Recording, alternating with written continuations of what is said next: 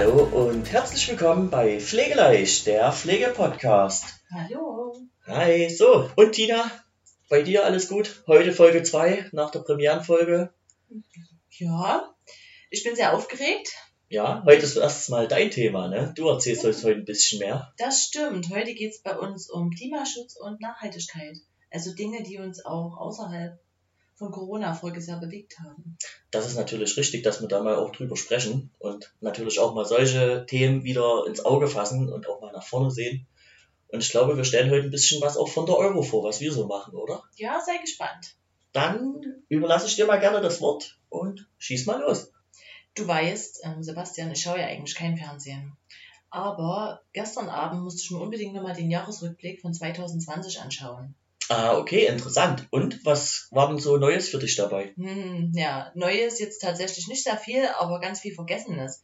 Und auch vieles Brisantes. Zum Beispiel die ähm, FFF-Proteste, also diese ähm, Friday for Futures. Ach, das hier mit Greta Thunberg, aber das war doch schon 2019, oder? Ja, nicht der Beginn, der war 2019. Aber ähm, 2020 gab es sehr, sehr viele Protestbewegungen dazu eingeschränkt und unter der Berücksichtigung von den damals und auch heute noch ähm, bestehenden hygienischen Auflagen, aber wahrscheinlich mehr denn je relevant für die jetzt in dieser Zeit stark von Corona und Einwegartikeln vor allem geprägten Zeit. Das stimmt natürlich allerdings. Also was wir jetzt momentan produzieren oder vielmehr an Müll haben durch den höheren Aufwand, ne, das ist schon der Hammer. Und was hast du denn noch so Neues für dich entdeckt weiterhin? Ich muss dir ehrlich sagen, dass ich die Problematik zwar wahrgenommen habe, aber überhaupt gar nicht aktiv dagegen wirkte. Aber gestern habe ich mich dann nach dem Rückblick nochmal mehr damit befasst und war echt erstaunt, wo bereits Klimaschutz thematisiert wurde und Nachhaltigkeit oder was Nachhaltigkeit überhaupt alles umfasst. Aha, na, wo fängt denn jetzt die Nachhaltigkeit eigentlich so an? Ja, Nachhaltigkeit an sich ist ja jetzt kein neues Konzept. Denn nach übereinstimmenden Angaben unterschiedlicher Quellen geht der Begriff Nachhaltigkeit auf den deutschen Freiberger Oberberghauptmann Hans Karl von Karlowitz zurück, der in seinem Buch von 1713 auf die Forstwirtschaft übertrug. Das Ziel war die Schaffung eines stabilen Gleichgewichts in der Umwelt natürlich. Der Grundgedanke dahinter war, in einem Wald nur so viele Bäume wie möglich abzuholzen, wie in diesem Wald in absehbarer Zeit auch wieder nachwachsen können. Dadurch sollte langfristig der Bestand des Waldes gesichert werden, welcher die Basis der Forstwirtschaft bildet. Später tauchte der Begriff wohl in einem Bericht der Weltkommission für Umwelt und Entwicklung der Vereinten Nationen 1987 nochmals auf. Ja, das ist ja an und für sich ein übelst tolles Konzept und richtig gut ausgedacht. Also ist das sozusagen ein richtig alter ökologischer Hase, will ich mal sagen, oder? Ja, und auch simpel gedacht. Na, das glaube ich dir. Das ist natürlich auch ähm, praktisch für die Unternehmen, die damit ja die Eigen- und Fremdnutzung verbinden können mit dem Konzept, indem man sagt, das, was ja reingeht, geht auch wieder raus, beziehungsweise wird halt wieder neu beschafft. Ne? Dazu muss ich gleich mal ausschwenken. Mhm. Ich hab, wir haben ein Kinderbuch zu Hause, wie wahrscheinlich viele Mütter und Väter unter uns. Und selbst da wird Kindern noch erklärt, wenn alte marode Bäume abgeholzt werden, werden neue zeitgleich eigentlich von der Gemeinde mitgesetzt, sodass dieses Umweltprinzip ja, weiter entsteht, diese Nachhaltigkeit. Naja klar, das ist ja auch recht sinnvoll. Ne? Ich meine, alles, was weg ist, neu wieder anzupflanzen, um somit den Bestand zu erhalten. Wir haben ja schließlich auch andere Probleme in der Klimatechnik, je nachdem. Ne? Ist ja auch wieder die Abholzung immer so ein Thema mit beim Regenwald. Hm, Das stimmt, aber das ist, glaube ich, ein Thema. Da sind wir nicht weit genug drin, oder? Nee, und, ja, und vor allem, wir wollen ja auch immer ein bisschen über die Euro erzählen, äh, wie wir das ja alles miteinander verbinden. Aber auf jeden Fall coole Story und ähm, habe ich so jetzt auch noch gar nicht gewusst. Also, dass das quasi auf einen Freiberger ja übergeht, wo ja auch ein Heim von uns steht. Ja, das passt sehr gut. Ich denke, unsere Einrichtungsleitung, die müssten wir tatsächlich mal dazu fragen, ob die den überhaupt kennt. Ja, das stimmt. Oder ob das irgendwo präsent ist. Ja, das müssten wir mal machen. Auf jeden Fall, man kann das ja auch ausweiten, ne? um jetzt auch mal wieder zu uns zu kommen. Schau, zum Beispiel, die Desinfektionsmittel sind bei uns sehr umweltschonend und ähm, auch nicht mehr als nötig reizend. Und genauso werden die auch so eingesetzt und dosiert, dass man sagt, das ist das optimale Maß. Noch dazu haben wir äh, einen Lappenplan. Und Mhm. da steht dann auch drinne für die Mitarbeiter bei uns in der Reinigung und Hauswirtschaft, mit wie viel Milliliter einmal, wie gesagt, die Dosierung zu machen ist. Das macht aber eine Anlage für uns. Und ähm, wie viel dann natürlich von dieser Lösung auf ein ähm, Mikrofasertuch oder Wischmopp eben draufkommt. So haben wir es immer perfekt dosiert, brauchen nichts ausringen, haben nicht äh, zusätzlichen Abfall, Umweltverschmutzung ersparen wir uns dadurch natürlich. Also so funktioniert es bei uns. Cool, das wusste ich zum Beispiel noch gar nicht. Tolle Sache. Hygiene ist auch dein Fachbereich natürlich, ne? Gibt's da naja, gut. natürlich. ja, wusste ich aber ja auch mit. Ne? Nein, Hygiene ist schon äh, ein, ein, gutes Thema, aber ist natürlich auch immer ein bisschen trocken im ersten Moment für die Leute, ähm, die sich jetzt nicht so damit beschäftigen. Aber wenn man ein bisschen in die Tiefe geht, klar. Ja, und fachpraktisch ist es ja auch immer irgendwas anderes, als wenn man theoretisch irgendwas erlernt bekommt. Gibt es ja. noch irgendwas, was ich wissen sollte?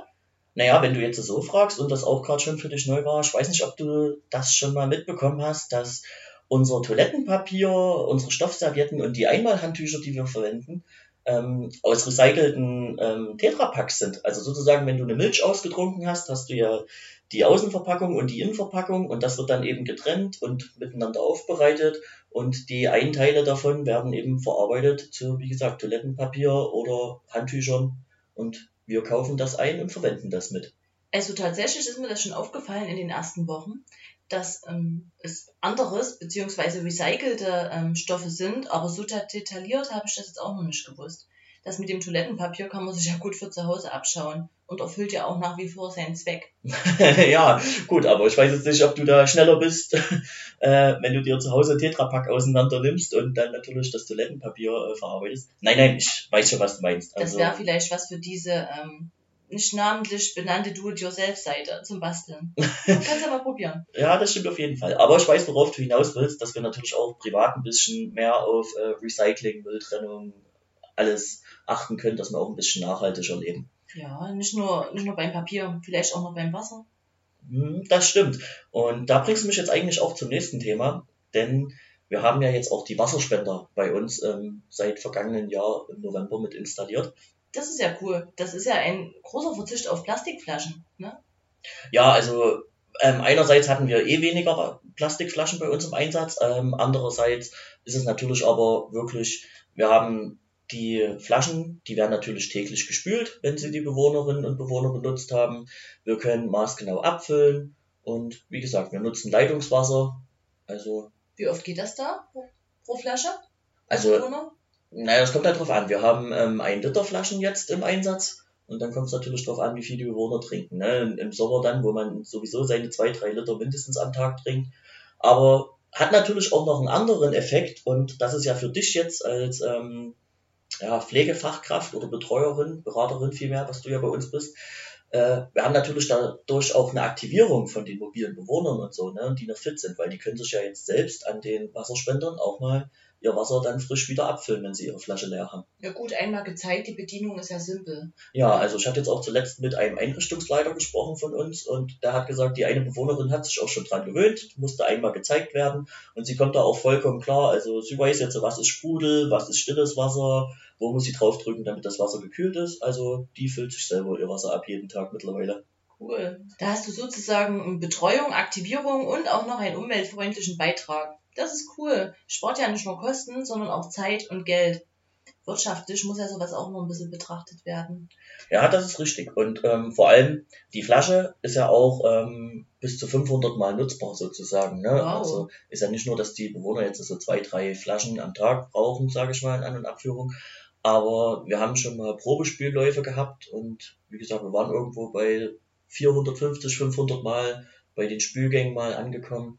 Also da spart man natürlich auch extrem viel, bis mal so eine Hartplastikflasche kaputt geht. Ne? Das ist wirklich wirtschaftlich. Das erinnert mich an die Eckpfeiler von der Agenda 2030. Kennst du die? Da ist ein Punkt für nachhaltige Konsum- und Produktionsmuster. Äh, ja, ich kenne jetzt die Agenda 2030 natürlich nicht komplett. Ich weiß nicht, wenn du mir dazu noch was erzählen willst, gerne. Ähm, ansonsten kann ich dir dazu sagen, was bei uns mit der Euro zumindest damit verbunden wird. Wir bleiben bei der Euro. Wir bleiben bei der Euro. Sonst wird zu politisch. Na gut, okay. Ähm, ja, wie gesagt, von der Euro her ist es bei uns so, dass wir natürlich auch regional ansässige Lieferanten und Dienstleister ähm, bevorzugen. Und das spart ja nun auch Ressourcen. Ne? Alleine schon mal ähm, bei der Anlieferung und ähnlichen Sachen ist es ja klar, da entsteht auch weniger Umweltverschmutzung und natürlich, wie gesagt, wir stärken hier unsere Region dadurch. Umweltverschmutzung. Guter mhm. Punkt. Kannst du dich noch an die Aktion beim World Cleanup Day 2020 erinnern? Ja, da gab's auch eine coole Aktion bei uns, ne? Mhm. Aber wann, wie war denn das da genau? Also, wie, wo kommt denn der her? Wie ist denn das alles entstanden? Das hast du doch irgendwie auch mit äh, verbreitet bei uns, dass wir da teilgenommen haben. Ja, der erste World Cleanup Day fand tatsächlich am 18. September 2018 statt. Der zweite Aktionstag dann, am 21. September 2019, wurde gleichzeitig mit dem Weltfriedenstag und einem Klimastreiktag durchgeführt. Und mit dem Müllsammelprojekt Clean Up the World wurde in Australien damals das gemeinschaftliche Müllaufsammeln 1990 sogar eingeführt, also auch schon echt lange her. Die Stiftung Let's Do It führte 2008 dann erstmals einen Aktionstag zur Reinigung der Meeresküste in Estland durch. 2017 wurde in den Vereinigten Staaten dann der National Clean Up Day gegründet. So eine Voranmeldung zu den Orten, an denen man seinen Einsatz anbietet, ist auch immer möglich, also online. Ich habe gelesen, dass laut den Angaben der Initiatoren Let's Do It World mehr als 20 Millionen Menschen in 180 Staaten an diesem sozialen Handeln mitgewirkt haben. Die Unmengen an Müll, welche geborgen wurden, das war Wahnsinn. Ja, das glaube ich dir. Das ist auch echt unvorstellbar, wie, also welche Massen da ja wirklich entstehen an Müll. Ne?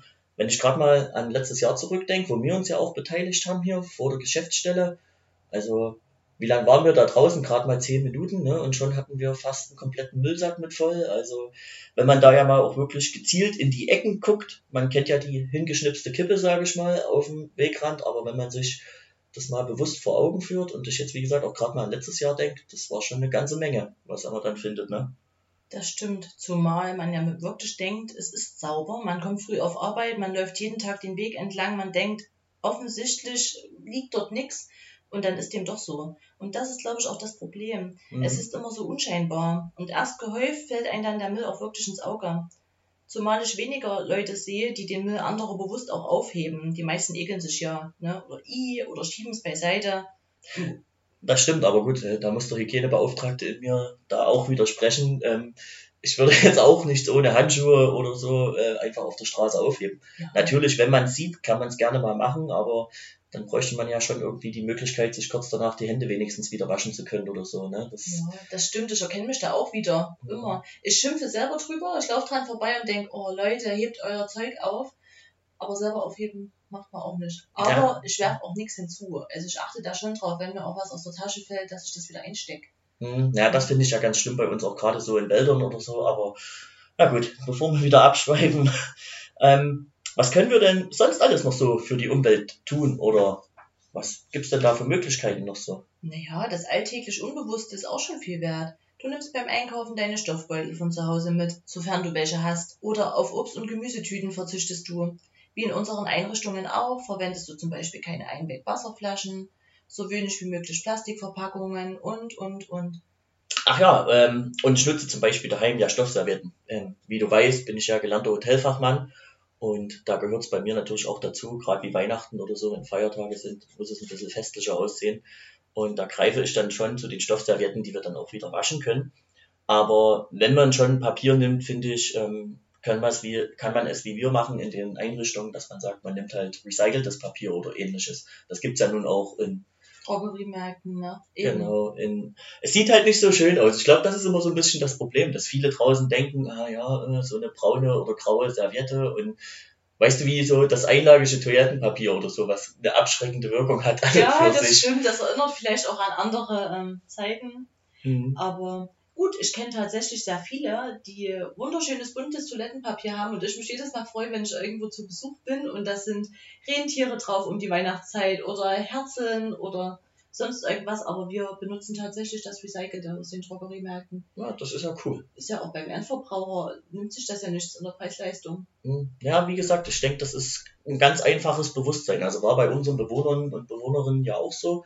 Klar, da steht dann plötzlich jetzt so eine braune oder graue Serviette. Im ersten Moment sagen die wieder, wollt ihr ja einsparen oder irgendwas? Und dann sagst du einfach, nee, versuchen Sie es doch einfach mal. Ne? Gerade wie das Toilettenpapier, das ist auch drei- oder vierlagig, das weiß ich jetzt gar nicht aus dem Kopf. Ich glaube dreilagig, ja. Aber das ist ja weich. Also wenn du es ja nimmst, und ich glaube, das ist das Bewusstsein, was uns im Alltag noch ein bisschen fehlt. Ja, die Farbe ist ja nur die Chemie, ne? Mhm, Die genau. da drin ist. Ja, also den, den. Prozess um jetzt nochmal ganz kurz darauf zurückzukommen, äh, die trennen das halt und dann haben die das gesagt, dadurch, dass das ja diese Innenwände sozusagen mit sind von den Tetrapacks, die sind halt braun und dann wird das ja bloß ein bisschen ausgewaschen in einem Verfahren und dann wird es ja gleich wieder zusammengepresst und so ist es ja auch eigentlich, wenn du einen Baum fällen würdest, da kommt ja noch ein bisschen Farbstoff mit dazu, dass Papier dann eben weiß wird. Sonst ja. wäre Papier braun. Das stimmt allerdings.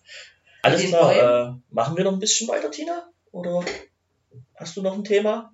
Ja, ähm, um was ich dich nochmal fragen wollte, gerade weil du ja ähm, Serviceleiter bist. Mhm. Um Essensabfälle zu vermeiden, arbeiten wir doch mit Portionsgrößen, gell? Wie läuft denn das gleich ab? Also, das läuft ähm, einerseits erstmal über einen Kellenplan. Da habe ich mich jetzt auch mal in der Küche äh, informiert. Das war natürlich aufgrund der Berechnung von den Portionsgrößen, die jetzt äh, die Bewohnerinnen und Bewohner ähm, ja, einfach zum Mittag halt benötigen und daraus eine Durchschnittsmenge. So, und dann haben wir einen Kellenplan entsprechend dazu und da heißt es dann eben, wie viel ist jetzt die Hauptbeilage, also das Fleisch, der Fisch, was auch immer, ne, und wie viel Kartoffeln sind das dazu in Gramm oder sowas. Und da geht es dann entsprechend nach Kellen. Und so vermeiden wir extrem Speiseabfälle. Genau. Und ich war ja auch schon in ein paar Einrichtungen dabei, wie du sicherlich weißt, gerade durch die Neueröffnungen. Und dann habe ich das auch selbst miterlebt. Ne? Also Klar, dann sagt die eine Bewohnerin mal, oh, bitte mal eine Kartoffel weniger oder so, ich habe heute nicht so großen Hunger. Dafür freut sich vielleicht der nette ältere Herr, der neben ihr sitzt und sagt, naja, dann geben Sie mir doch bitte die Kartoffel. Und so haben wir aber, wie gesagt, insgesamt durch diesen Kellenplan und durch diese Portionsgrößen, die da errechnet wurden, wirklich wenig Speiserestabfälle. Das ist ja schön. Das ist ja auch nicht so, als ob die dann hungern müssen, ne? Ihr passt das ja immer wieder an, gell? Genau, also wie gesagt, wenn man dann merkt, äh, was weiß ich, bei einem Eintopf oder so, man hat so und so viel Kellen und man merkt, es bleibt dann mehr übrig, na dann wird halt die Kellengröße wieder ein bisschen minimiert und so läuft das dann halt immer durchgehend. Also ja, und dann haben wir natürlich aber auch noch ähm, Einrichtungen wie beispielsweise Radebeul oder Wiesau, und die kochen noch selbstständig. Ne? Also natürlich die Rezepturen, die sind vorgegeben, Portionsgrößen, das wissen sie. Das ist cool. Wenn ich das so höre, finde ich wirklich, dass die Euro als Arbeitgeber in den Einrichtungen bei uns und in der Geschäftsstelle trotz der ganzen notwendigen Auflagen und gegebenen Vorschriften ganz schönes zum Klimaschutz beiträgt, oder? Ja, das stimmt natürlich, Tina. Und ich musste sagen, ich bin auch echt froh, hier dabei zu sein. Und ja, also ich fand auch die Folge heute mit dir wieder sehr, sehr spannend. Ähm, ich denke, wir haben wieder einiges gelernt, was wir bei der Europlus Seniorenbetreuung als Unternehmen alles so leisten. Das hast du ja gerade auch schon mal erwähnt. Ja, was denkst du für die Zukunft so? Ob wir da noch weitere Projekte haben? Oder weißt du vielleicht schon irgendwas? Hm, selbst wenn ich es wüsste, würde ich dir das wahrscheinlich jetzt nicht so erzählen. Aber ähm, ich denke, da wird noch einiges auf uns zukommen. Ähm, es wird auch noch einiges umgesetzt werden und vielleicht auch evaluiert. Man weiß es ja alles nicht.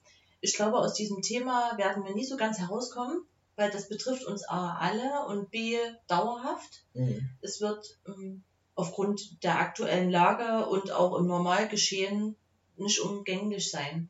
Ne, wir leben so viel von Einwegprodukten und Müll und Abfällen. Es ist manchmal erschreckend, wenn man irgendwelchen Straßen spazieren geht oder irgendwo vorbeiläuft, die Mülltonnen quellen teilweise über. Man ist aber auch abhängig davon.